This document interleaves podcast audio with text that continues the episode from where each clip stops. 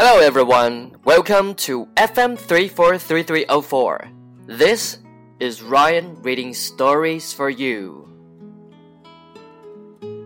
The Retired Actor Mr. Moore was retired. He used to be an actor.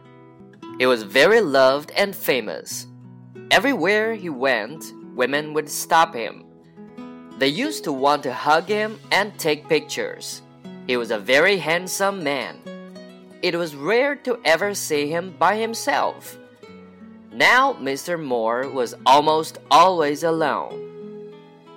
Many years had passed since his acting days. He had aged a lot. Sometimes he walked around Hollywood Boulevard. He hoped someone would recognize him. No one ever did. He was no longer handsome. His good looks were now covered with wrinkles. He wished he could be young again. Mr. Moore was retired. He used to be an actor. He was very loved and famous. Everywhere he went, women would stop him.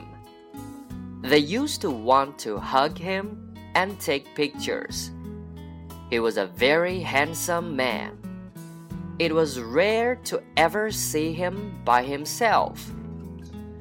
Now, Mr. Moore was almost always alone. Many years had passed since his acting days. He had aged a lot. Sometimes he walked around Hollywood Boulevard. He hoped someone would recognize him. No one ever did. He was no longer handsome. His good looks were now covered with wrinkles. He wished he could be young again.